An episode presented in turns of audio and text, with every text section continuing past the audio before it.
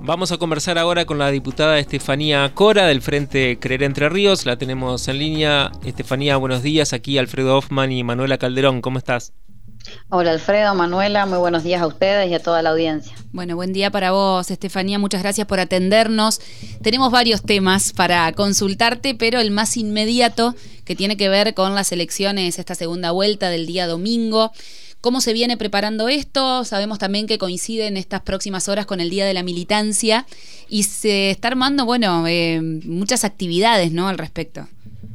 Sí, lo más importante es que a partir que ha llegado a nuestra provincia, en particular la ciudad de Paraná, la boleta, las seccionales nos hemos organizado para poder repartirla, para poder acercarla a todas las los vecinos y que también sirva como una herramienta de intercambio en este momento, bueno, que está cruzado por tantas complejidades y además por tantos discursos donde pareciera que del otro lado, al frente que nosotros encabezamos, eh, se busca eh, hablar desde el odio o desde la negación o desde, insisto, no solo la negación de procesos históricos en Argentina, sino también la negación de derechos adquiridos. Entonces, la herramienta militante en estas horas cerca del 17 de noviembre están muy ligadas a poder concientizar de los procesos históricos que hemos vivido en Argentina, de esta realidad más cercana, pero también de las proyecciones de futuro que tenemos con Sergio Massa, presidente en Argentina.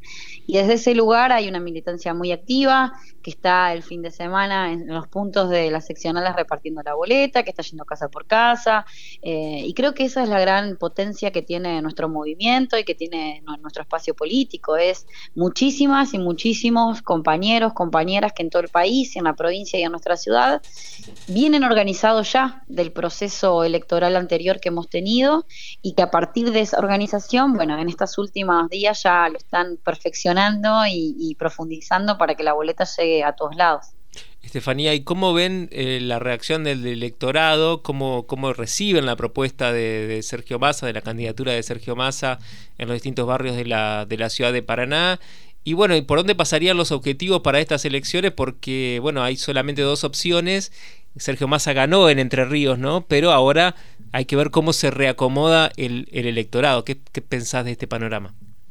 La verdad es que muy bien, en lo particular que a mí me, toca la seccional segunda, estuvimos el día sábado y domingo en la Plaza San Espeña y recorriendo algunas calles aledañas y un muy buen recibimiento. Eh, obviamente que también hay eh, profundísima preocupación sobre los temas centrales que hoy nos aquejan en Argentina, como inflación y un nivel de endeudamiento que nosotros entendemos que es inflacionario también. Y a partir de eso, el intercambio, la escucha, pone en valor con qué herramientas se puede salir adelante, pero también quienes tienen las aptitudes necesarias para conducir un país con este nivel de complejidad y poder sin lugar a dudas construir una etapa que sea favorable para las y los argentinos. Y en ese intercambio, y creo que, se ha demostrado en distintas eh, acciones que ha tenido Sergio Massa, pero también creo que colaboró mucho en el último debate presidencial de, los candidatos, eh, la templanza, la fortaleza, la capacidad de gestión, el conocer el Estado. Eh, estamos hablando de un candidato a presidente que se hizo responsable del Ministerio de Economía en un momento muy complejo de este gobierno y a partir de ahí siempre se ha puesto al frente y trabajando y, y lo hablábamos con algunos vecinos el día sábado que Sergio Massa en su campaña de cara a la PASO al mismo tiempo que trataba de instalarse como candidato, estaba yendo permanentemente a resolver con el Fondo Monetario las distintas instancias que tenemos para que las, los procesos que, que exige, que pide el Fondo Monetario no sean eh, tan contraproducentes y que no golpeen tanto al pueblo argentino. Entonces, eh, con ese esfuerzo inconmensurable que viene haciendo el candidato a presidente, eh, creemos que está con todas las posibilidades de, conducir los destinos de la patria en un momento tan difícil donde es claro la necesidad de entendimiento entre los distintos sectores, donde es clara la necesidad de entendimiento desde una mirada multipartidaria, multisectorial, porque los problemas que tiene Argentina son muy graves, son muy profundos y no los va a resolver un gobierno y no los va a resolver un solo partido y no los va a resolver solamente la política. Y de eso justamente hablábamos ayer con empresarios que nos reunimos en el parque industrial junto a Beto Val, a Rosario Romero, a los distintos legisladores y legisladoras nacionales, provinciales, en un intercambio que tiene que ver con las preocupaciones que aquejan al sector y que el secretario Juanjo Bailo pudo exponer sobre cómo se están tomando medidas en contexto de pospandemia, en contexto de sequía, pero también cómo se piensan las medidas inmediatas para poder fortalecer al sector, para poder discutir el tipo de cambio, bueno, una serie de medidas que tienen que ver con cómo desde nuestra perspectiva, de nuestra propuesta de Unión por la Patria, el sector empresario, el sector de las pymes, tiene un rol estratégico central. Y ahí me parece que es eh, fundamental recuperar las miradas. No es lo mismo un presidente que dice voy a tener la camiseta puesta de las pymes, voy a tratar de que se desendeude rápidamente y que puedan crecer rápidamente y que son parte y motor de la economía argentina, a un candidato que dice que, bueno, a él le da lo mismo cómo se vinculan los privados y si tiene una decisión de Estado de no vincularse con tal o cual país porque a él le parecen comunistas, eh, los va a dejar librados. Digo, hay que conocer el Estado y saber que las potencialidades de nuestras empresas entrerrianas de exportar, de consolidarse como exportadores, necesitan de un Estado permanentemente en acción y articulación con esos otros países del mundo que van generando la apertura de puertas para, la, comercialización entre países. Entonces, nuestros productos entrerrianos necesitan de un Estado que articule con los grandes mercados del mundo. Y uno de nuestros grandes destinos donde se colocan productos entrerrianos también es China. Entonces nos preocupa muchísimo la, el desconocimiento del Estado, de las reglas de juego.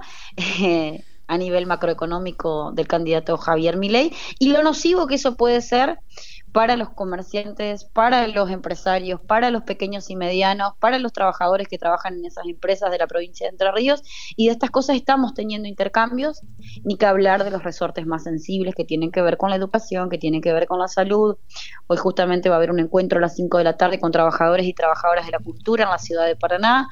Bueno, todo un universo que está pensando qué Argentina, qué provincia, qué ciudad queremos y desde ese lugar me parece formidable que lo podamos hacer en comunidad, con distintas miradas, desde distintas perspectivas, pero que pongamos el horizonte en lo importante y es que Argentina pueda salir adelante de esta difícil situación que ha vivido, sobre todo por el proceso de endeudamiento que inicia Mauricio Macri, con las dificultades que hemos tenido en la pospandemia.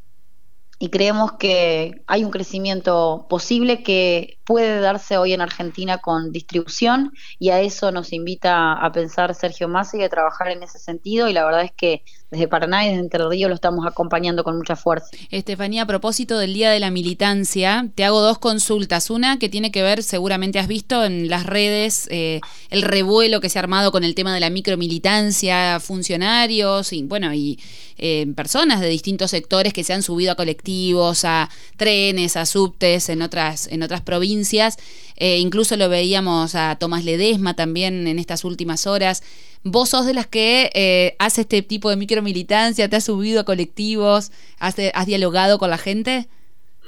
Sí, la verdad es que estamos utilizando todas las herramientas de diálogo posible que tenemos. Eh, uno aprovecha todas las instancias eh, en las que va a comprar algo al almacén o en la que se acerca en algún lugar, en una cola, en una fila y tiene que esperar un ratito y se pone a charlar para generar conciencia, para movilizar. lamentablemente cuando nosotros lo hemos vivido en otras instancias de la Argentina y la verdad que los resultados fueron muy malos para nuestro país cuando se miente. Digo, tuvimos un candidato en el 2015 que decía que iba a dejar todo como estaba, que no iba a modificar nada y que lo primero que hizo cuando asumió Mauricio Macri en el 2015 fue hacer exactamente lo contrario de lo que dijo. Y lo inteligente de Sergio Massa en el debate el otro día fue poner en tensión todas las mentiras que decía Javier Viley y, que ahora pareciera que en, este último tramo piensa algo distinto. Entonces, hay que poder generar conciencia, porque a veces uno es, eh, bueno, un ciudadano laburante que no tiene tiempo para, para hacerse de un backup de información respecto de quiénes son los candidatos, cuáles son sus antecedentes, eh, qué es lo que está en juego. Y, hay que aprovechar todas las instancias posibles, todos los momentos que tengamos en estos días.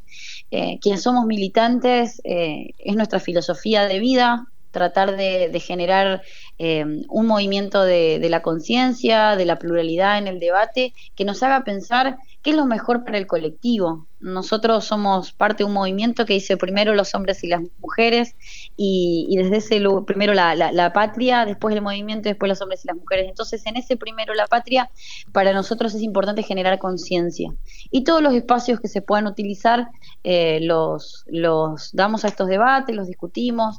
Insisto, a mí lo que me parece más rico es que a veces hay contrapuntos eh, nos pasó hace unos días en, en, la plaza cuando estábamos dialogando con una señora que tenía un, emprendimiento que, que, vende productos en Plaza San Peña y nos decía, bueno, toda su preocupación de la situación económica, de que no poder salir adelante, de tener que ir a trabajar todos los días y ver que la cosa no funciona.